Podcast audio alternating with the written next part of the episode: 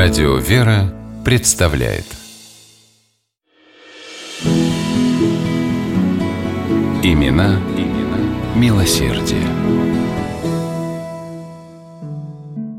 Дождливый сентябрьский понедельник 1865 года в Петербургском императорском воспитательном доме начался, как обычно, с медицинского осмотра. После общей молитвы обитатели самого большого в Санкт-Петербурге сиротского приюта собрались в больничном флигеле. Ни у малышей, ни у ребят постарше в глазах не было заметно и намека на обычный детский страх перед медицинским кабинетом. Своего доктора Карла Андреевича Раухфуса они любили. Всегда веселый, с открытым, добрым и умным лицом, он даже уколы делал заботливо и совсем не больно – а к горькому порошку обязательно прибавлял большую шоколадную конфету.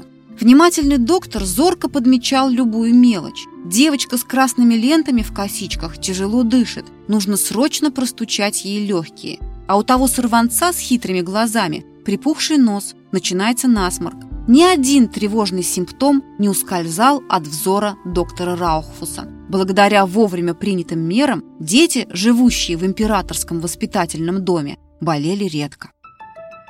Но какими они попадали сюда с улицы? Карл Андреевич с болью смотрел на приведенного к нему в кабинет очередного маленького гавроша, у которого сразу видно и бронхит от того, что часто спит на улице, и больной желудок от постоянного голода. У Карла Андреевича уже давно зрела идея создания в Петербурге особой больницы для маленьких пациентов. В этом его всецело поддерживал принц Петр Альденбургский, который даже организовал для Раухфуса несколько зарубежных командировок, чтобы доктор мог познакомиться с опытом европейских коллег-педиатров. Именно благодаря сотрудничеству с принцем идея детской больницы в конце концов смогла воплотиться в жизнь, ибо у Карла Андреевича, человека совсем не богатого, попросту не было средств на столь дорогостоящий проект. Зато у него было четкое понимание, как эта больница должна работать, и огромное желание спасать хрупкие детские жизни. И вот в 1867 году строительство больничного корпуса на Олиговской улице началось. Длилось оно два года, и в течение этого времени каждый день после приема Карл Андреевич приходил на стройку и помогал, чем мог. Дворянин, светило российской медицины, он не считал для себя зазорным уложить несколько рядов кирпичей или потаскать ведра с звездкой а по ночам подолгу работал над проектом оснащения будущей детской больницы. 30 сентября 1869 года в светлом, просторном здании новой детской больницы доктор Раухфус, назначенный ее главным врачом, провел первое совещание с персоналом, на котором раздал каждому по белоснежному накрахмаленному халату. Именно с этого момента белый халат стал постоянной рабочей одеждой медиков во всем мире. Карл Раухфус впервые в России отказался от больших палат лазаретного типа. Вместо этого в новой больнице были выстроены комнаты, где больных размещали по 4 человека. Всего же клиника могла вместить целых 200 пациентов.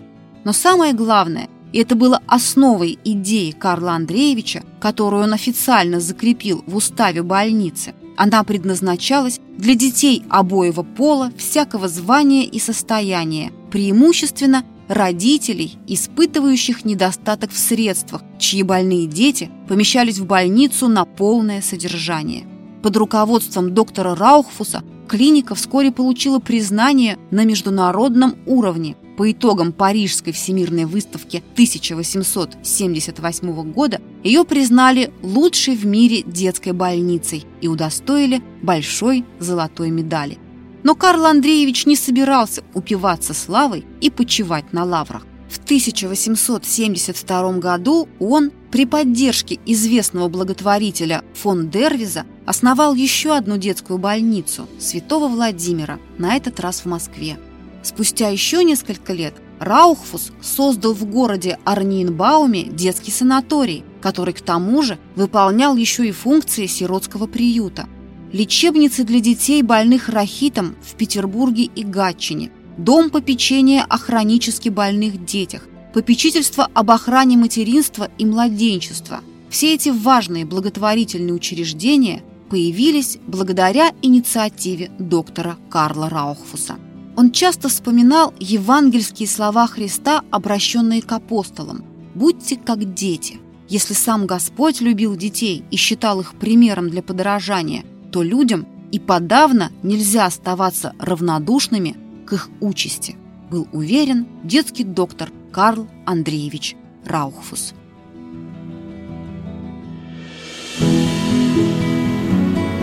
Имена, имена милосердие.